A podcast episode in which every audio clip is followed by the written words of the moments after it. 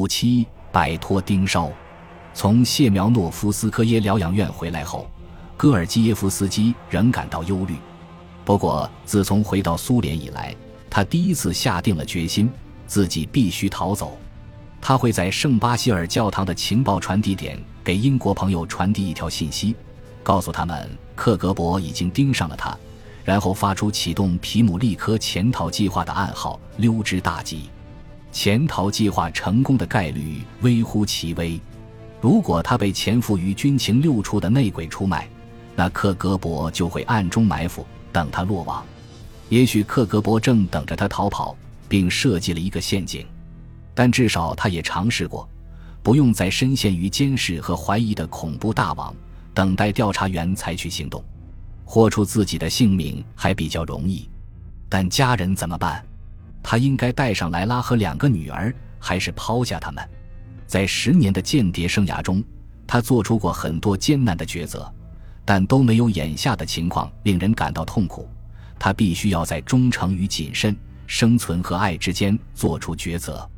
他发现自己现在非常在意已经五岁和三岁的两个女儿，努力想把她们铭刻在自己的记忆里。玛利亚现在名叫玛莎，她非常活泼聪明，像她的父亲一样，天生就有运动细胞。胖胖的小安娜喜欢动物和昆虫。一天夜里，她听见两个女儿在床上用英语交谈。我不喜欢这里，玛莎对妹妹说：“我们回伦敦吧。”在逃跑时，她敢带着家人一起走吗？莱拉虽然不清楚真正的原因，但也感觉到了丈夫内心的焦虑。告诉婆婆，她害怕奥列格由于工作上的麻烦遇到了某种危机。奥尔加·戈尔基耶夫斯基很务实地向莱拉建议，可以让他干些小活，分散一下注意力，比如干干家里的杂活或者修修车。尽管非常担忧，但莱拉没有逼迫戈尔基耶夫斯基做出解释，或因为喝酒而埋怨他。莱拉温柔的关怀，她对自己深爱的男人正在经历某种只能独自承担的内心挣扎的直觉，让戈尔基耶夫斯基更难决定是否要在逃跑时带上他们。逃跑时带上莱拉和两个女儿，将极大的增加失败的可能性。戈尔基耶夫斯基知道如何规避跟踪，但他的家人不知道。和单独一人相比，一家四口人出行过于显眼。服用镇静剂的两个女儿可能会在后备箱里醒来，他们会哭闹甚至窒息，他们肯定会被吓个不轻。如果他们被抓住，无辜的莱拉会被当作他从事间谍活动的共犯，受到相应的处罚。两个女儿将会沦为贱民。他自己选择了这条道路，但他们没有。他有什么权利让他们承担这样的危险？戈尔基耶夫斯基是一个脾气粗暴的父亲和苛刻的丈夫，但他很爱自己的家人。抛弃家人的想法令他痛苦不堪，让他喘不上气，并带来了肉体上的痛苦。如果他能成功逃脱，也许英国人能够最终说服苏联当局，允许他的家人去往西方。互换间谍是公认的冷战法则，但即便能够如此，这也将旷日持久。他以后可能再也见不到家人了，也许不顾危险，一家人试着一起逃走更好。无论结局如何，至少无论成功或失败，他们都在一起。然而仔细一想，他又产生了疑问：间谍看重信任，在毕生的间谍工作中，戈尔基耶夫斯基养成了识别忠诚、怀疑、信念与信仰的本领。他爱莱拉，但并不完全相信他。而且在他的内心深处，他还怕着他。莱拉是一名克格勃将军的女儿，从小深受苏联意识形态宣传的熏陶，是一名无可非议的忠实苏联公民。他喜欢西方的生活，但从未像他一样全身心接受这种生活。他会不会将政治责任置于对婚姻的忠诚之上？在众所周知的一些国家里，为了某种事业而出卖最亲密的人。一直是检验公民忠诚度与思想纯洁性的终极试金石。如果向莱拉披露自己的真实身份，他会揭发他吗？如果他向莱拉告知潜逃的计划，并让他加入，他会拒绝吗？他会告发他吗？这将是对意识形态和政治在多大程度上侵蚀了人性的一种检验。戈尔基耶夫斯基不能确定妻子对他的爱是否强于他的政治责任。他打算试试他。一天晚上，在公寓的阳台上，他打算使用经典的克格勃诱饵方式，试探一下妻子的忠实程度。你喜欢伦敦，对吗？他问。莱拉觉得他们在英国的生活非常美妙。他已经开始怀念艾奇维尔路的中东咖啡馆，以及英国的公园和音乐了。戈尔基耶夫斯基继续问道：“你知道你说过你有多想女儿们去英国学校上学吗？”莱拉点了点头。不知道奥列格到底什么意思。我在这里有敌人，我们再也不会被派回伦敦了。但我有一个主意，我们可以以休假去探望你的家人为借口，去阿塞拜疆。然后偷偷翻过山进入土耳其，我们可以逃跑，然后回英国。你觉得怎么样，莱拉？我们逃走吗？阿塞拜疆和土耳其之间拥有一段长达十一英里的重兵把守的狭窄边境。戈尔基耶夫斯基当然不是真的打算穿过边境，这是一种测试。我想看看他对这一想法的反应。如果他同意的话。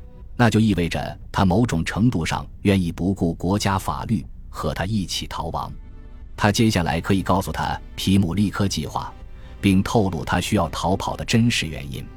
如果他拒绝，并在他走后受到审问，那他只可能说出逃跑路线的错误线索，把追捕者带至阿塞拜疆土耳其边境。莱拉看着他，觉得他在胡说八道。别犯傻了。戈尔基耶夫斯基马上不再谈论此事，并且在内心深处，一种可怕的想法开始生根。我的心感到剧痛，几乎无法再思考此事。妻子的忠诚无法依靠，他必须继续瞒着她。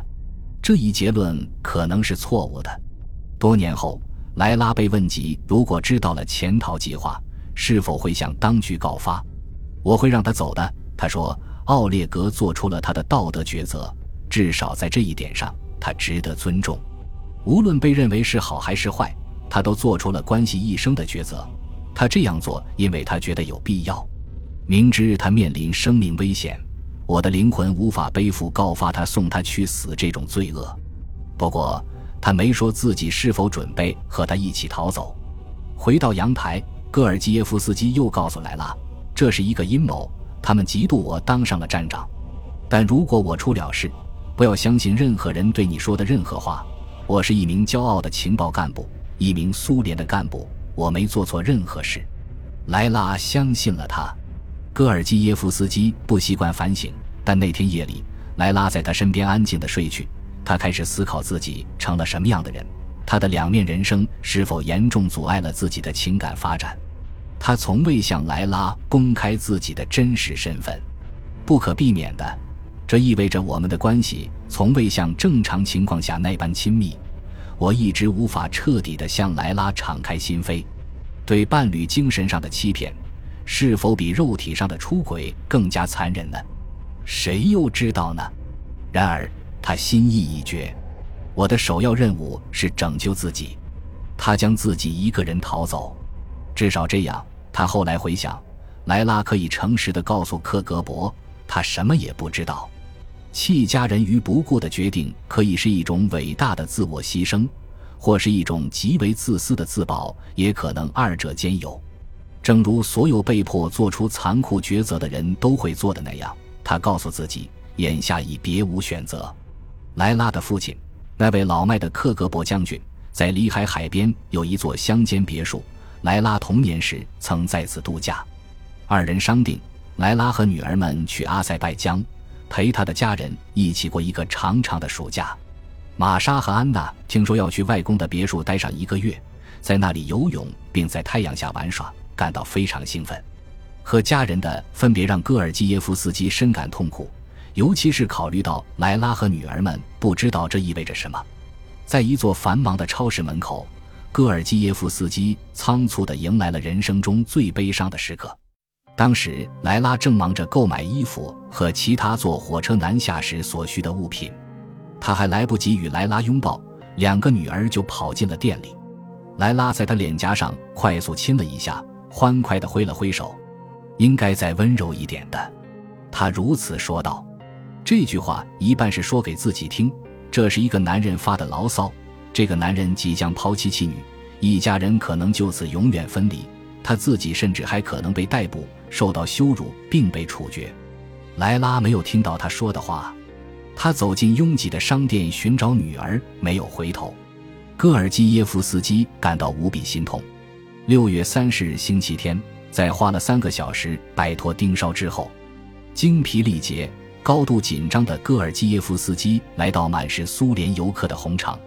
在列宁博物馆，他去了地下室的洗手间，将自己反锁在一个隔间里，从口袋里拿出了一根比罗圆珠笔和一个信封。打开信封，他双手颤抖着，用加粗字体写道：“我受到了严重怀疑，遇到了大麻烦，需要尽快潜逃，小心放射性灰尘和交通事故。”戈尔基耶夫斯基怀疑自己身上被克格勃喷洒了放射性灰尘。他知道克格勃为了让相关方暴露于光天化日之下，会在开展间谍行动时使用故意撞车的卑劣伎俩。本集播放完毕，感谢您的收听，喜欢请订阅加关注，主页有更多精彩内容。